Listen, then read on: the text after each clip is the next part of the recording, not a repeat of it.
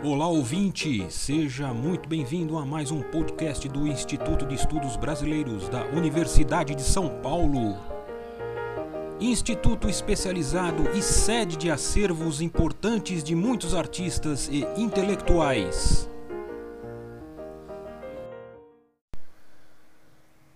Primeira parte desse áudio, eu falava do dualismo natureza e sociedade, natureza e cultura, como algo próprio dos modernos, no Ocidente, geográfico ou fora dele. Então, eu quero retomar isso rapidamente aqui para poder avançar o problema uh, do antropoceno e indicar caminhos para lidar com ele. Bom, como se sabe, a noção mais estável, consolidada e tradicional de sociedade é aquela legada pelo francês Émile Durkheim e os seus descendentes. E aí eu já adianto, uma vez que, como eu vou sugerindo, essa noção de sociedade se desestabiliza de um modo particular nessa época chamada eh, de antropoceno, época em que o humano aparece como uma força geológica sem precedentes, e o humano aí, claro, se refere ao humano moderno, capitalista. Então, é de se pensar no desafio que se vai estampando diante de nós de se integrar à sociologia, digamos, às ciências sociais, portanto, antropologia, ciências políticas, ciências humanas como um todo, integrar ou reintegrar essas sociologias e humanidades à ecologia.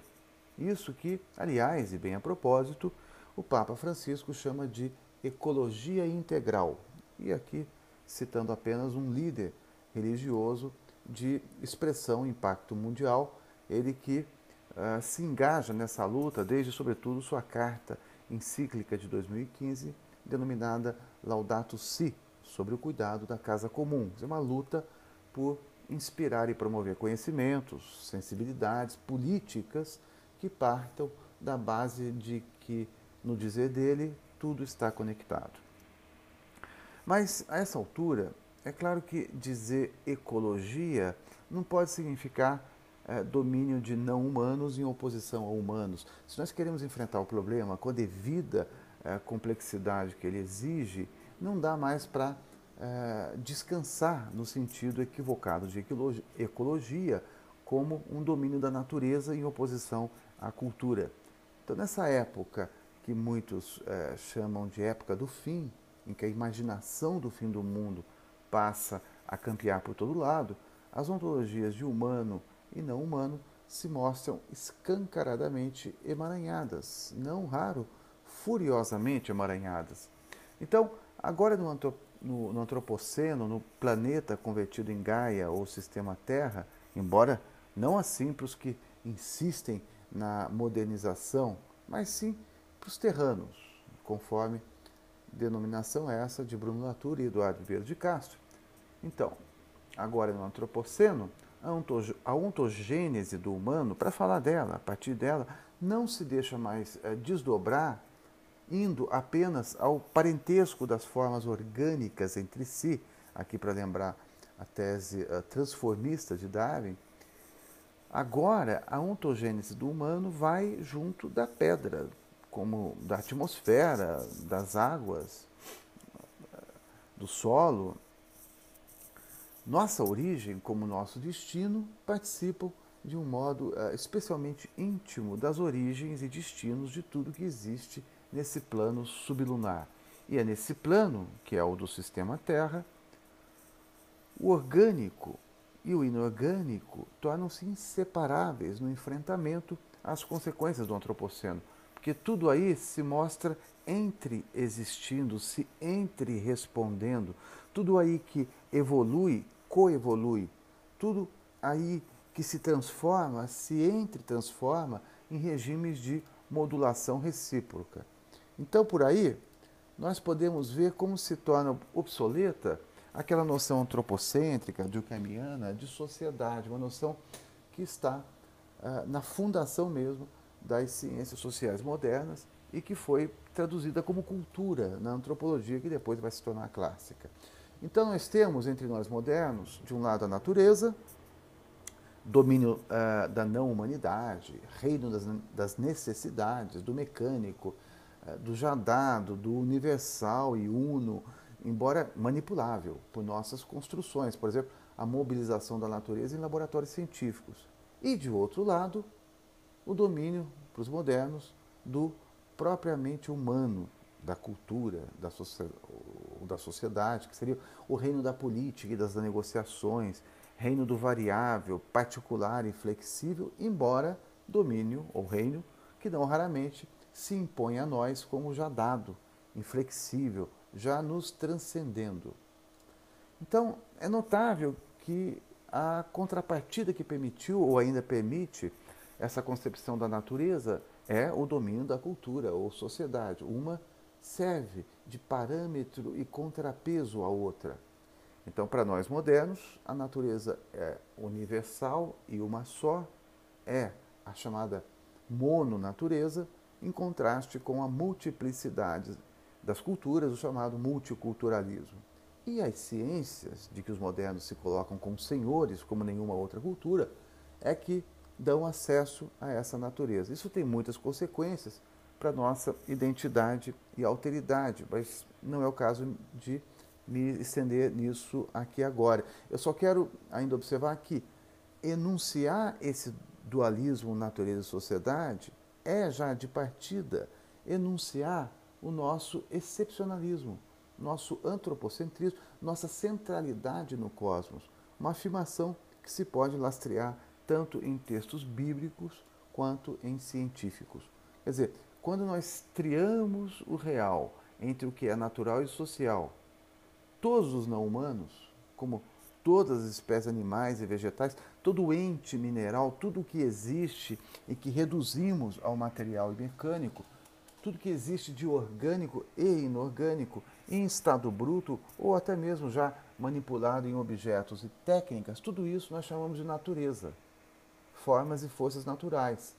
Do outro lado da cerca é que então se uh, situariam os humanos, e só eles, ou quase só eles, considerando é, traços de cultura, de sociedade em outros animais, né, como tantas correntes da zoologia e, sobretudo, da etologia mostram. Então, vamos perguntar: não é muito estranho que o real seja repartido assim? Já não aparece para nós como muito estranho?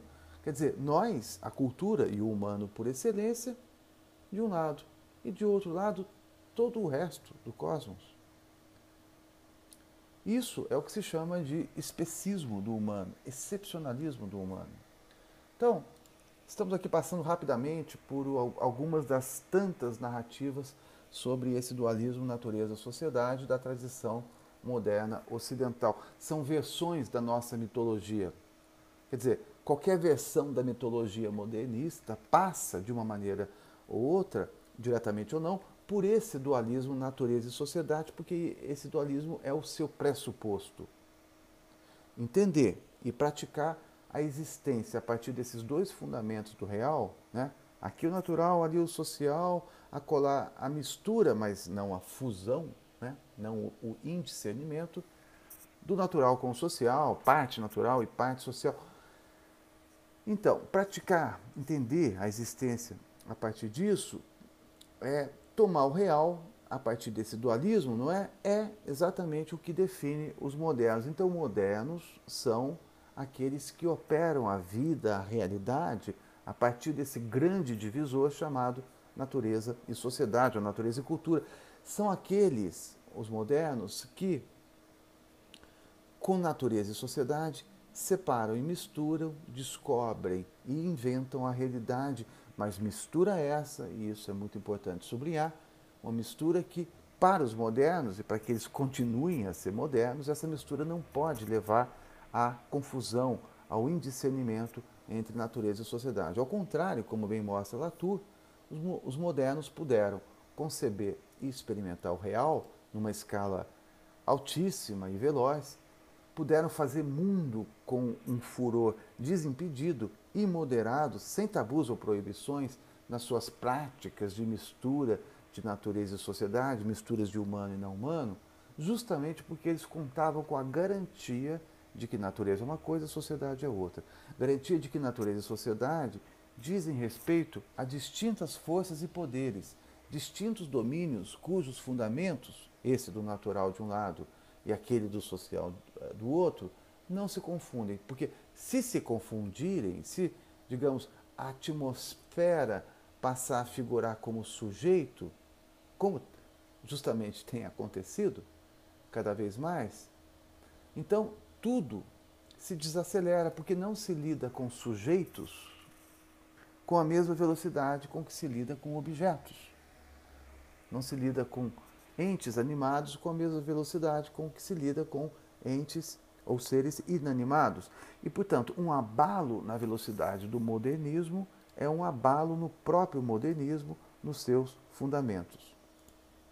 Então, foi com esses fundamentos distintos do natural e do social, como funções e estruturas já é, previamente conhecidas, foi com essa imagem do real já é, repartido de antemão em forças de funcionamento supostamente conhecidas, essas da natureza e da sociedade, que então os modernos puderam ou ainda podem, sobretudo para aqueles que é, continuem modernistas assim sem mais e a despeito do antropoceno e de tudo é, que está acontecendo em termos de é, desastres ecológicos, né? É, foi então assim que os modernos puderam fazer tudo e qualquer coisa sem que as consequências dessas misturas viessem a surpreendê-los, a constrangê-los, até que, enfim, eles agora tivessem que enfrentar as consequências imprevistas e rebeldes ao controle desse modo de fazer mundo, modo modernista, modo de produzir e reproduzir o real. Então, vão seguir como modernos, tipicamente modernos, aqueles que mesmo quando enfrentam as consequências acumuladas do dualismo natureza e sociedade, desse modo de fazer mundo, eles as tomam, no jargão da economia, como externalidades negativas. Ou seguirão como modernos aqueles que recusarem fazer face a Gaia, encarar Gaia. Isso para evocar o título de outro livro eh, desse autor, Bruno Latour. E por contraste, serão terranos aqueles que aceitam encarar Gaia, encarar as catástrofes, as interdependências sistêmicas, as, as ameaças, os perigos e constrangimentos das desordens ambientais, climáticas, ecossistêmicas que, inevitavelmente, põem abaixo a pertinência dessa separação prévia entre natureza e sociedade. Então, seremos terranos se desenvolvermos e cultivarmos saberes e práticas que respondam ao novo regime climático, e aqui para citar o, o subtítulo de um outro livro do Latour. E nesse mesmo ato se abre o ensejo de novos modos de eh, se fazer política, porque já não dá mais, a não ser para o reacionarismo modernista, não dá mais para fazer política sem a natureza animada no antropoceno. Isto é, a natureza aí se insurge como política e nos impede de lançar qualquer imaginação eh, realista, crível, que não contemple a entrada, as respostas desses agentes não humanos na cena política. Já não é uma opção, por exemplo, deixar de considerar que a floresta amazônica, só para citar essa personagem, esse ente ou super ser que cada vez mais protagoniza as notícias, que ela, a floresta amazônica, participa decisivamente como um agente político, econômico, diplomático e social. Sim, social, porque quando.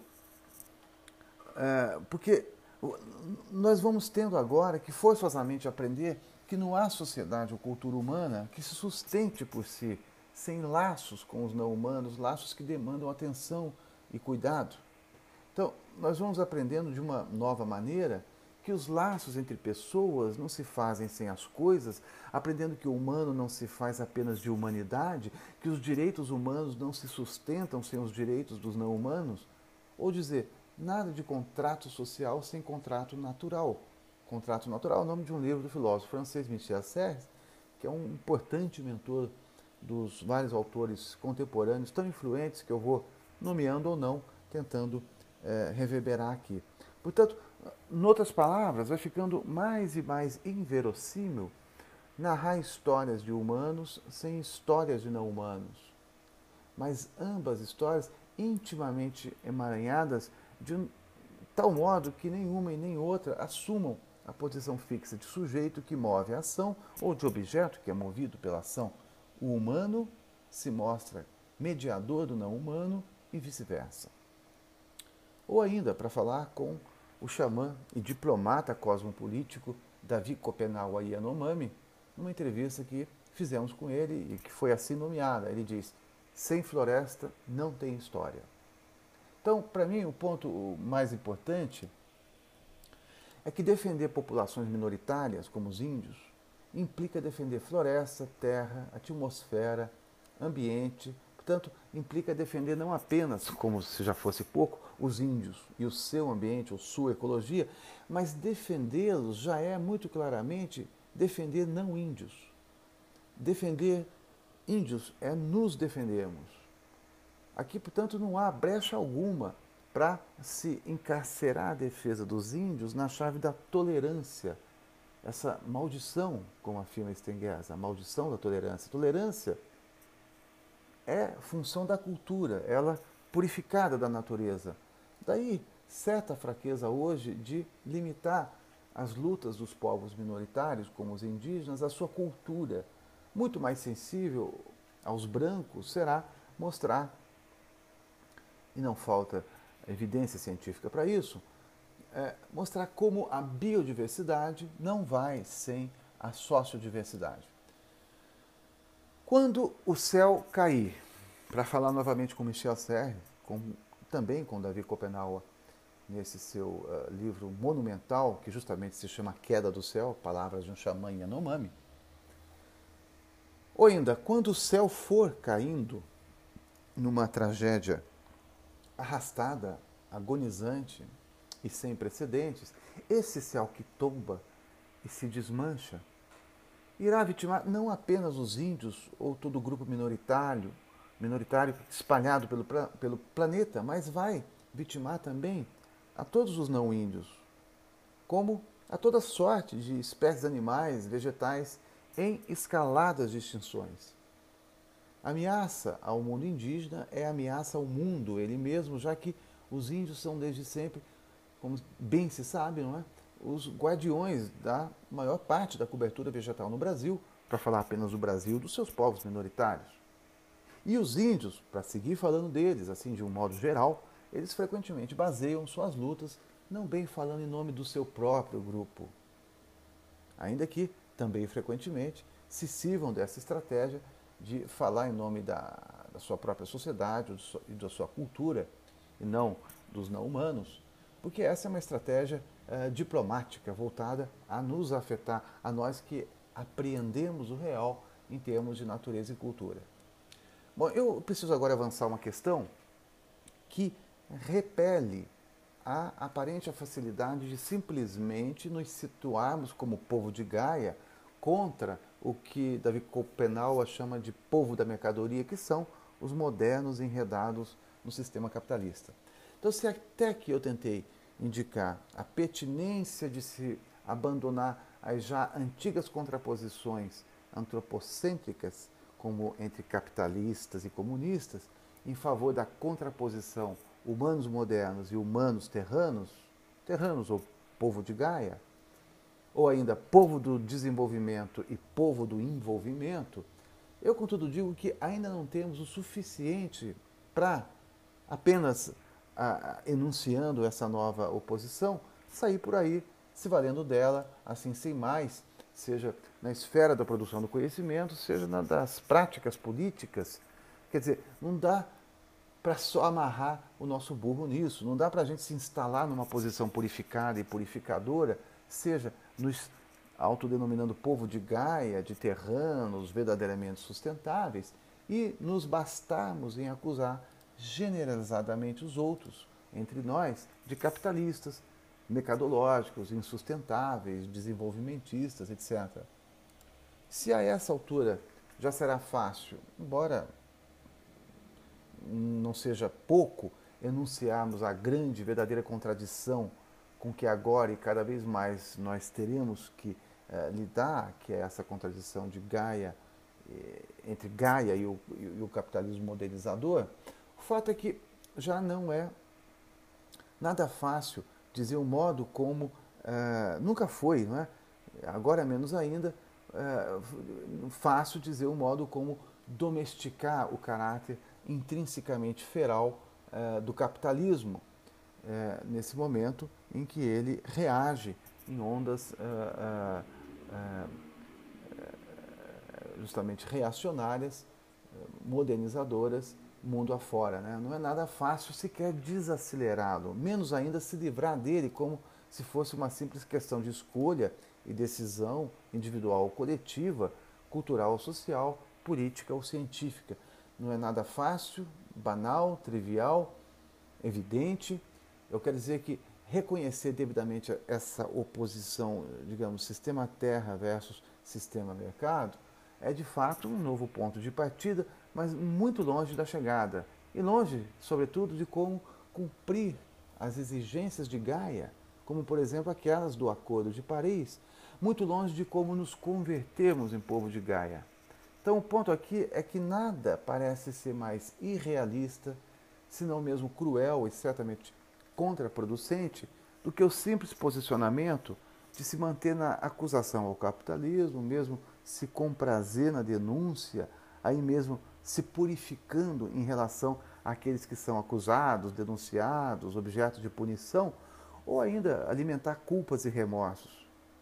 Bem, a propósito disso, do problema da denúncia, diz a nossa filósofa Isabel Stengers, se a denúncia tivesse sido eficaz, o capitalismo estaria morto há muito tempo.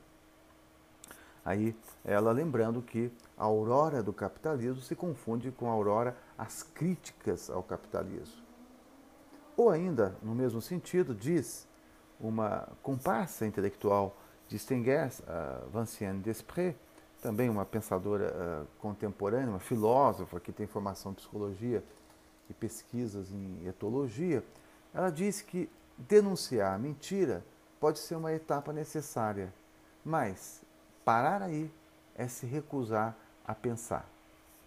Então, digamos, a recusa de, de, de, de pensar vai junto da aderência à postura purificadora que aponta, denuncia eles lá e retira de si qualquer responsabilidade em relação àquilo que, no entanto, fornece espírito e carne, chão e realidade a esse si mesmo, esse sujeito eh, que se ergue apenas para acusar, denunciar, clamar por punição, eleger inimigos de um modo é, simplista e não raro cruel. É um sujeito que para ali onde deveria apenas é, começar. Então, esses dispositivos da denúncia e da acusação frequentemente funcionam como uma espécie de calmante, um sedativo, mas gerando também, não raramente, consequências terríveis. Então, claro que eu entendo essa tendência à, sedação, que também responde ao desespero que floresce dessa desordem a um só tempo social e ambiental, humana e não humana. Isso é uma desordem que nos seca e nos atravessa cada vez mais. Eu entendo que esse desespero se empreende a uma falta crônica de imaginação. Nós não sabemos como viver sem mercadorias. Não sabemos viver sem fazer da natureza mera fonte de recursos ou sem fazer dos não humanos esse agregado chamado natureza a serviço da excepcional espécie humana. E aqui vale, a propósito, lembrar aquela já famosa sensação referida pelo filósofo esloveno Slavoj Zizek durante o movimento Occupy Wall Street no ano de 2011 em Manhattan, Nova York. Ele diz que é para nós é, mais fácil imaginar o, é, é para nós é para nós fácil é, imaginar o fim do mundo, vídeos numerosos, filmes apocalípticos, mas não o fim do capitalismo. Então, vamos, vamos notar que é de fato incrível esse paradoxo a que nós chegamos, né? Esse de que agora parece uma fantasia imaginar o fim do capitalismo, mas não o fim do mundo. E do mesmo modo, nós vamos perguntar o que significa mesmo ser contra as mudanças climáticas?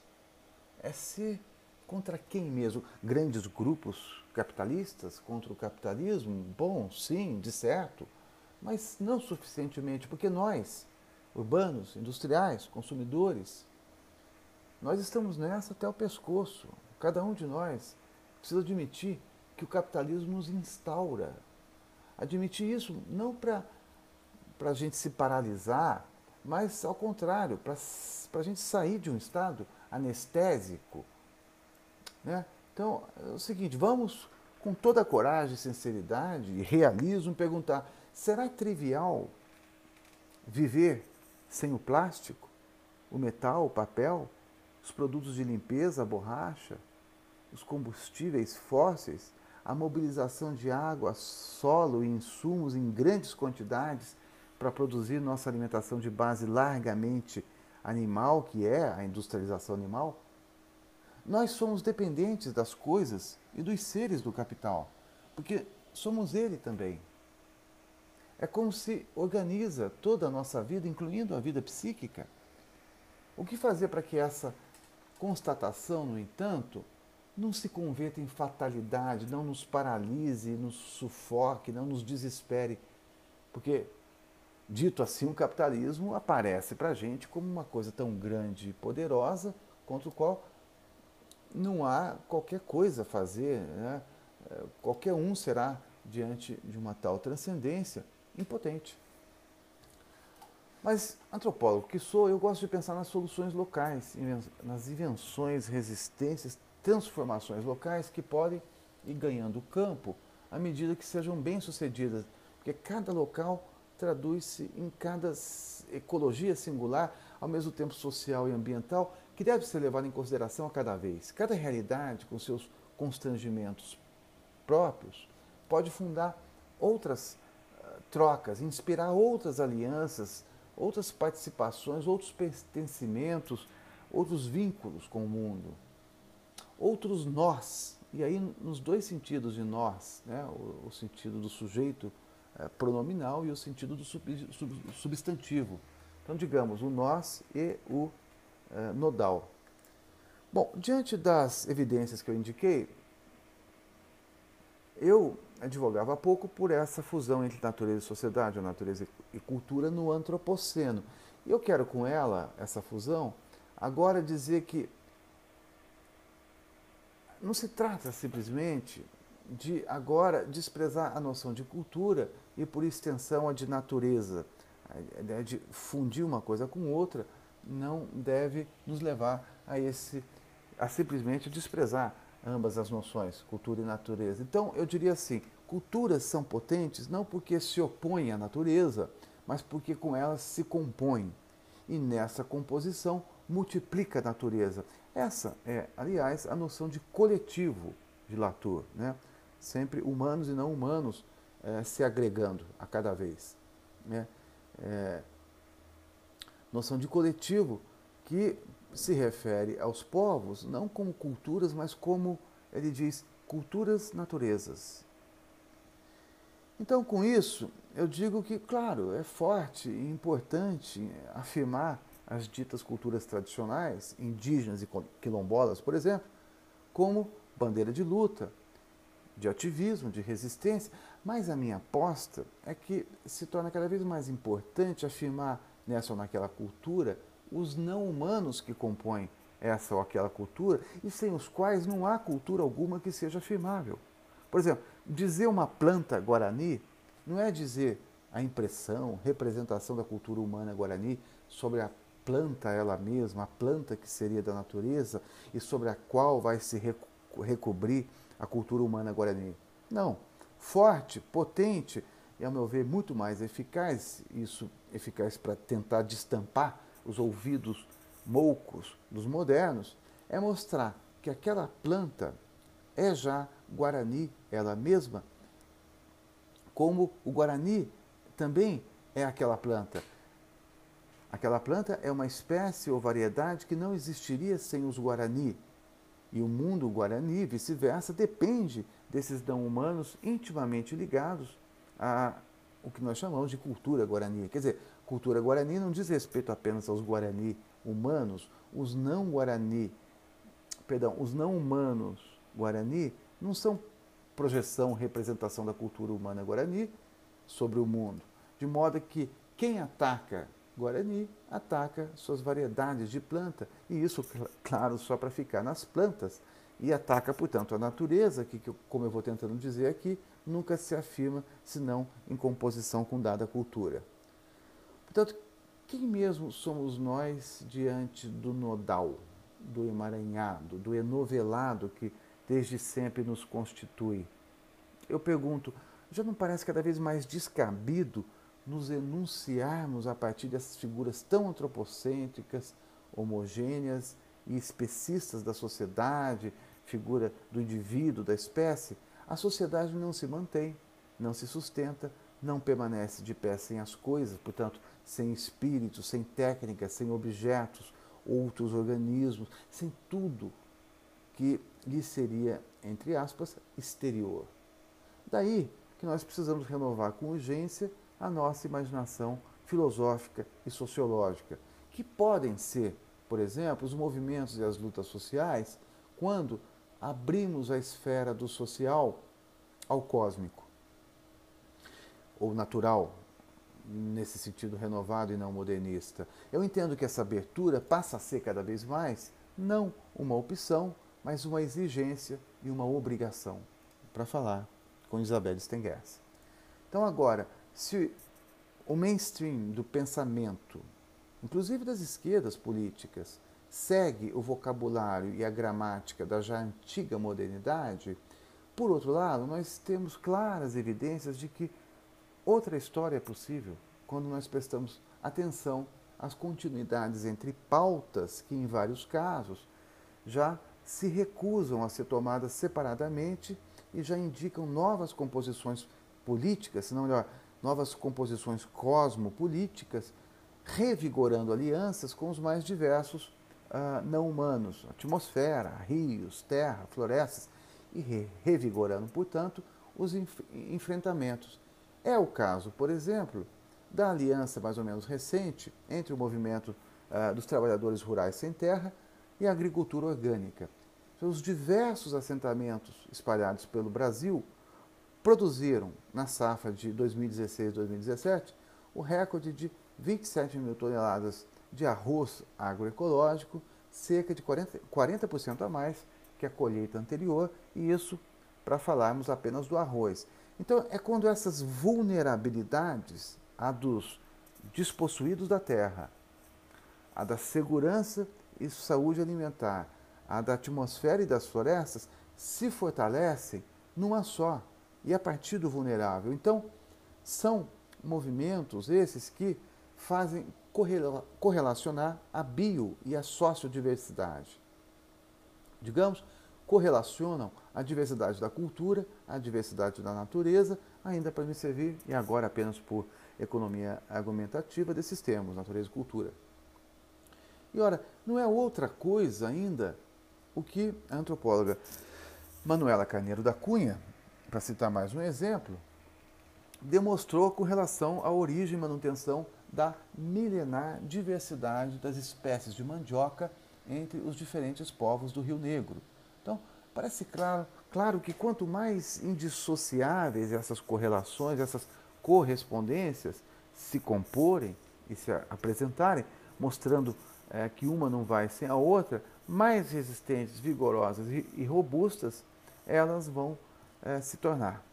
Agora, isso que um movimento dos trabalhadores sem terra expressa em termos de aliança política com a ecologia é algo que, digamos assim, a metafísica e as ações indígenas sempre nos ensinaram, ou ensinaram àqueles que lutam contra os ouvidos sujos. É o que claramente aparece, por exemplo, na fala de uma liderança indígena que numa manifestação de 25 de abril de 2017 em Brasília, imediatamente reprimida pela Polícia Legislativa, diz assim: eu cito, nós não somos os detentores da terra, não somos os defensores da Amazônia, não somos guardiões da Amazônia e da floresta. Nós somos a floresta, nós somos a vida. Ou seja, essa declaração, e é apenas um, exemplo entre tantos e tantos outros semelhantes que se pode recolher por aí, ela põe em continuidade indissolúvel a floresta e os índios, a luta pelo ambiente e a luta pela terra, uma só luta que assim se torna muito mais poderosa. Por isso vemos que há por onde e com quem aprender e nos inspirarmos na tarefa de incorporar Gaia e sua intrusão na política, a como compreender e lidar com o antropoceno, a como refundar as ciências sociais e naturais a partir da vida, a como desenvolver atenção e agir diante dessa entrada forçada da natureza na política. Gaia contra a modernização será certamente a epopeia das próximas décadas. Este podcast do Instituto de Estudos Brasileiros chega ao final. Esperamos que tenham gostado e em breve retornaremos com um novo assunto para você.